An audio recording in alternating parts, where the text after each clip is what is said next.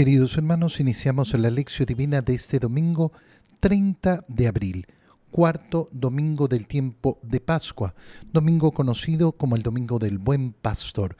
Por la señal de la Santa Cruz de nuestros enemigos, líbranos, Señor Dios nuestro, en el nombre del Padre, y del Hijo, y del Espíritu Santo. Amén. Señor mío y Dios mío, creo firmemente que estás aquí, que me ves, que me oyes. Te adoro con profunda reverencia, te pido perdón de mis pecados y gracia para hacer con fruto este tiempo de lección divina. Madre mía Inmaculada, San José, mi Padre y Señor, Ángel de mi guarda, interceded por mí. En la primera lectura de este mm, cuarto domingo del tiempo de Pascua leemos eh, o continuamos leyendo el libro de los Hechos de los Apóstoles, capítulo 2, versículos 14 y 36 al 41.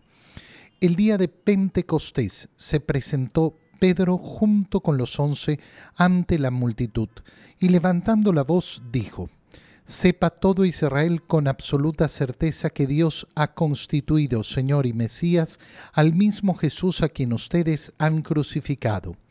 Estas palabras les llegaron al corazón y preguntaron a Pedro y a los demás apóstoles, ¿qué tenemos que hacer, hermanos? Pedro les contestó, arrepiéntanse y bautícense en el nombre de Jesucristo para el perdón de sus pecados y recibirán el Espíritu Santo, porque las promesas de Dios valen para ustedes y para sus hijos y también para todos los paganos que el Señor Dios nuestro quiera llamar aunque estén lejos. Con estas y otras muchas razones los instaba y exhortaba diciéndoles, pónganse a salvo de este mundo corrompido. Los que aceptaron sus palabras se bautizaron, y aquel día se les agregaron unas tres mil personas. Palabra de Dios. Continuamos leyendo aquello que ha ocurrido el día de Pentecostés. Siempre importante durante estos domingos de Pascua mirar hacia Pentecostés, ya lo hemos dicho desde el inicio de este tiempo de Pascua.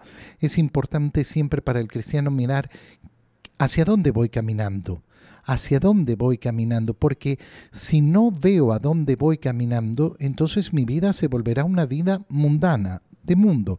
Ah, es que yo estoy aquí y doy vueltas aquí. No, yo soy un peregrino, camino hacia el cielo, y como reflejo de esa situación, que es mi vida, voy caminando en la liturgia eh, hacia la siguiente celebración.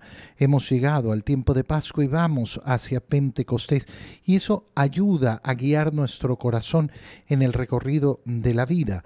Eh, sepa todo Israel con absoluta, certeza que Dios ha constituido Señor y Mesías a ese Jesús que ustedes han crucificado, aquel que el mundo ha dado por inservible, aquel que el mundo ha vencido. ¿Quién lo ha exaltado? Dios. Por tanto, ¿qué, eh, ¿qué es lo que vamos a tener en resumen? La opinión del mundo y la decisión de Dios. La opinión del mundo, ¿para qué va a servir? Para nada. El mundo puede pensar que Cristo es el vencido en la cruz, pero no lo es. No lo es. La opinión del mundo al final del día no interesa para nada, sino que lo que interesa es la realidad con la que Dios ejerce su poder. Estas palabras llegaron al corazón y por eso le preguntan a Pedro, ¿qué tenemos que hacer? Arrepiéntanse y bautícense. En el nombre de Jesucristo. ¿Para qué? Para que reciban el perdón de sus pecados, el arrepentimiento que lleva a la conversión. Como decíamos al inicio, este es el domingo del buen pastor. Y fíjate cómo se expresa la idea del buen pastor en esta lectura. ¿Por qué? Porque nosotros que hemos crucificado, que gritamos crucifícalo, nosotros que no defendimos a ese inocente, hemos pecado. ¿Tenemos remedio? Sí, tenemos remedio. Eso es la imagen del buen pastor, el que está dispuesto a incorporar dentro de su rebaño incluso aquel que sea el más pecador. Todos tienen la oportunidad de arrepentirse convertirse y recibir el perdón de sus pecados. Recibirán además el Espíritu Santo, porque la promesa de Dios vale para ustedes y también para todos los paganos, para todo aquel que quiera recibir al Señor. Qué precioso, porque es la apertura con la que vive la iglesia. La iglesia no es un club que eh, aísla y cierra el paso. No, no, la iglesia abre las puertas siempre. ¿Qué es lo que busca? Lo que busca Cristo, la conversión de los pecadores. Pero lo que no puede convertirse la iglesia es en decir, ah, bueno, no, no, no hay pecado, todo está bien, cada uno haga lo que le dé la gana. Eh, no, eso no, no va a ser. ¿Por qué? Porque lo que tiene que hacer la iglesia es llamar a la conversión. Si no hay conversión, si yo no me quiero convertir, si yo no quiero caminar el camino de Cristo, bueno, entonces esa es mi decisión. Esa es mi decisión y no, eh, no, no, no habrá la decisión de otra persona. En la segunda lectura leemos, o continuamos, mejor dicho, la lectura de la primera carta de San Pedro capítulo 2, versículos 20 al 25. Hermanos, soportar con paciencia los sufrimientos que les vienen a ustedes por hacer el bien es cosa agradable a los ojos de Dios, pues a esto han sido llamados, ya que también Cristo sufrió por ustedes y les dejó así un ejemplo para que sigan sus huellas. Él no cometió pecado, ni hubo engaño en su boca, Insultado no devolvió los insultos, maltratado no profería amenazas, sino que encomendaba su causa al único que juzga con justicia. Cargado con nuestros pecados, subió al madero de la cruz para que, muertos al pecado, vivamos para la justicia. Por sus llagas ustedes han sido curados, porque ustedes eran como ovejas descarriadas, pero ahora han vuelto al pastor y guardián de sus vidas. Palabra de Dios. En la segunda lectura vemos también esa imagen de Jesús como el buen pastor que nos ha dado ejemplo. Ejemplo. No es un pastor que manda a las ovejas hacer eh, lo que él quiere, sino que Él mismo ha asumido la condición nuestra, nuestra condición humana, para mostrarnos, para mostrarnos no con palabras, sino con el ejemplo. Y por eso Pedro eh, empieza diciendo, soportar con paciencia los sufrimientos que van a venir en esta vida eh, es cosa agradable a los ojos de Dios. Una pregunta típica del corazón, eh, del corazón que se enfrenta a los sufrimientos de este mundo es ¿hasta cuándo? ¿Hasta cuándo voy a tener que aguantar? Cualquier sufrimiento en esta vida lo vas a tener que aguantar solo y máximo hasta el último día de tu vida.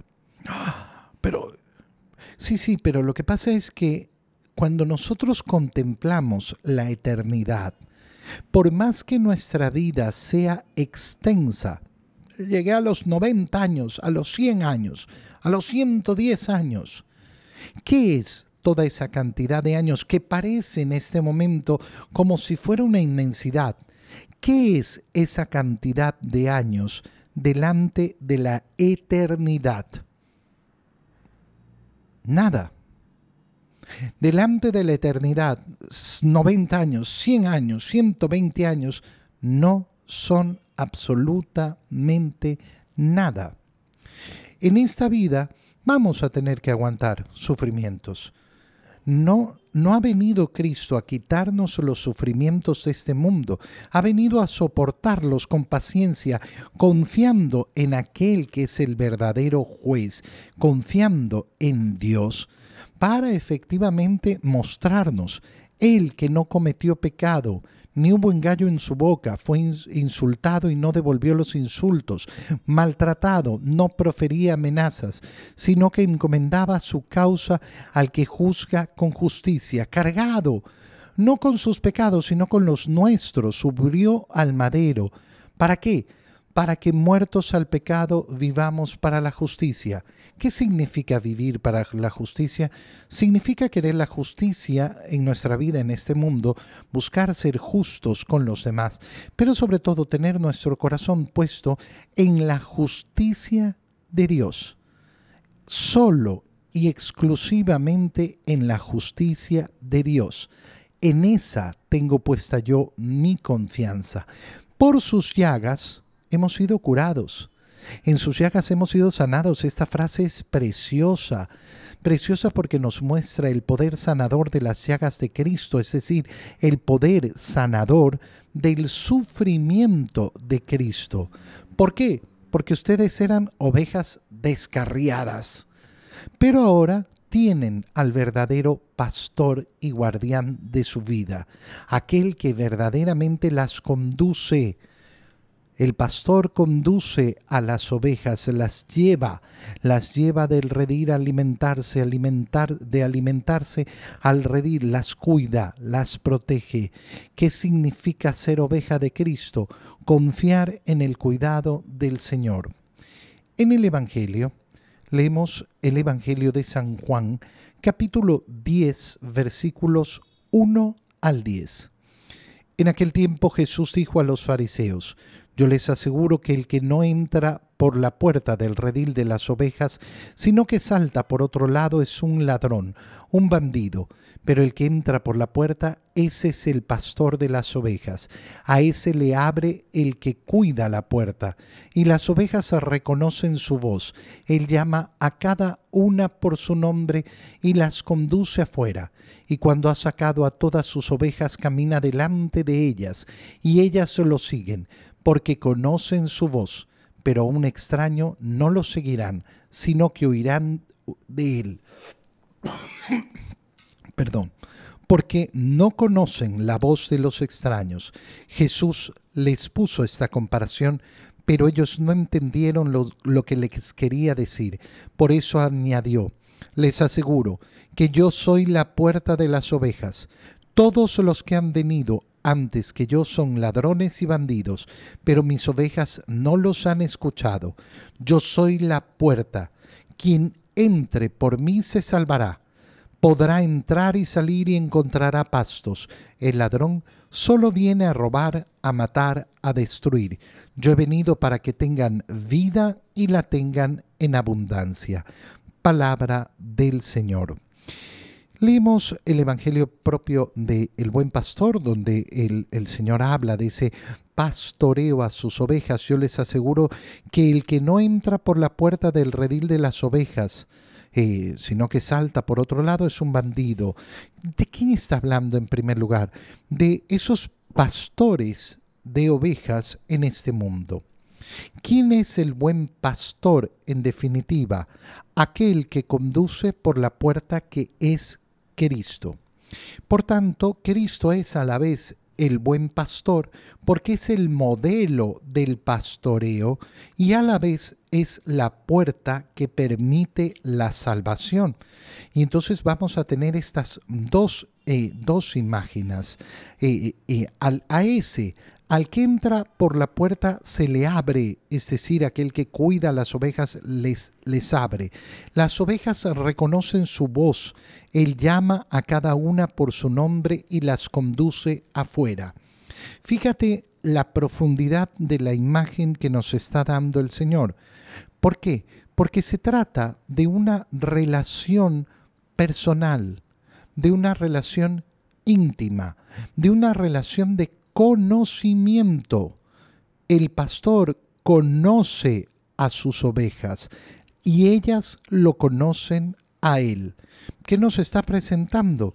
Una relación de conocimiento, una relación de confianza, una relación de intimidad. Yo te conozco y tú me conoces y de hecho no hay nadie que conozca mejor mi corazón que el Señor. No hay nadie que me conozca mejor que el Señor.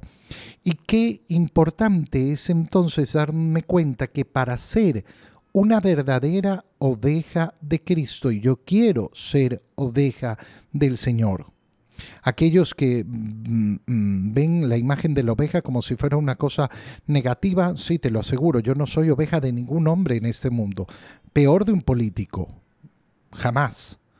No, no, no soy oveja, eh, oveja de un hombre, no soy oveja de un, eh, de un político, de un líder, de un caudillo, no.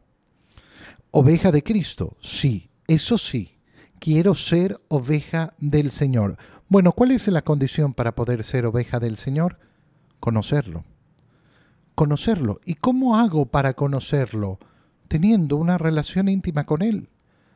En primer lugar, conociendo lógicamente las escrituras, que es de donde saco esa información de quién es Jesús.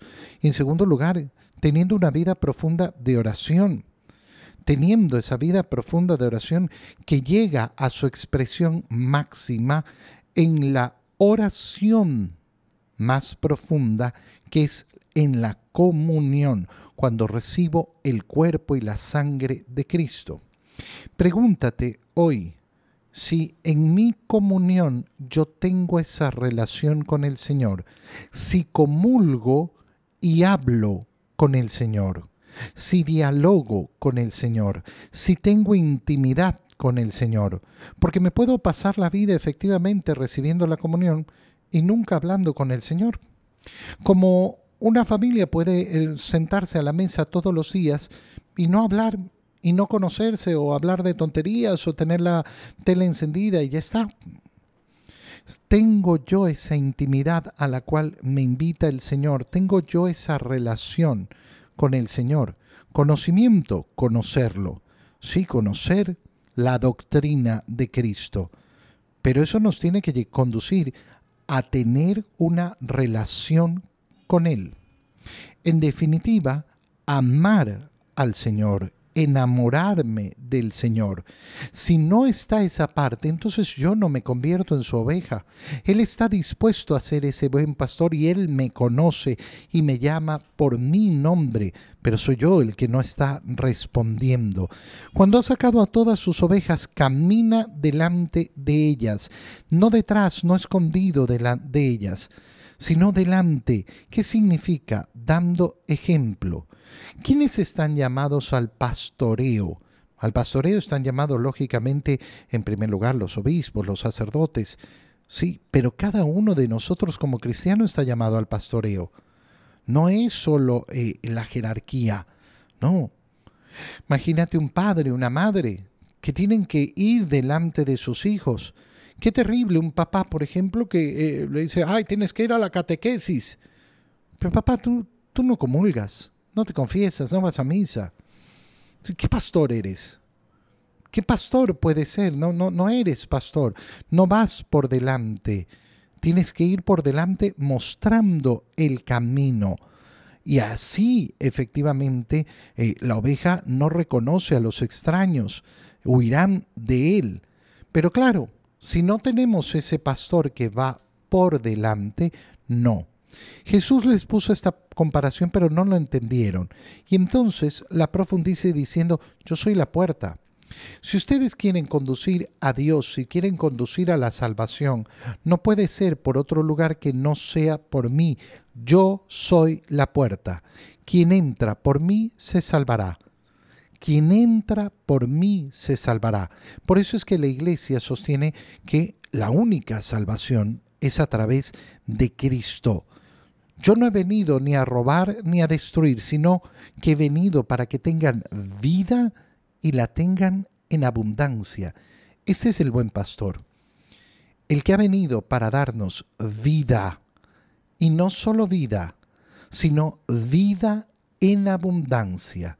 Qué precioso, qué precioso es querer efectivamente tener esa relación personal con el Señor y desear esa vida que Él me promete.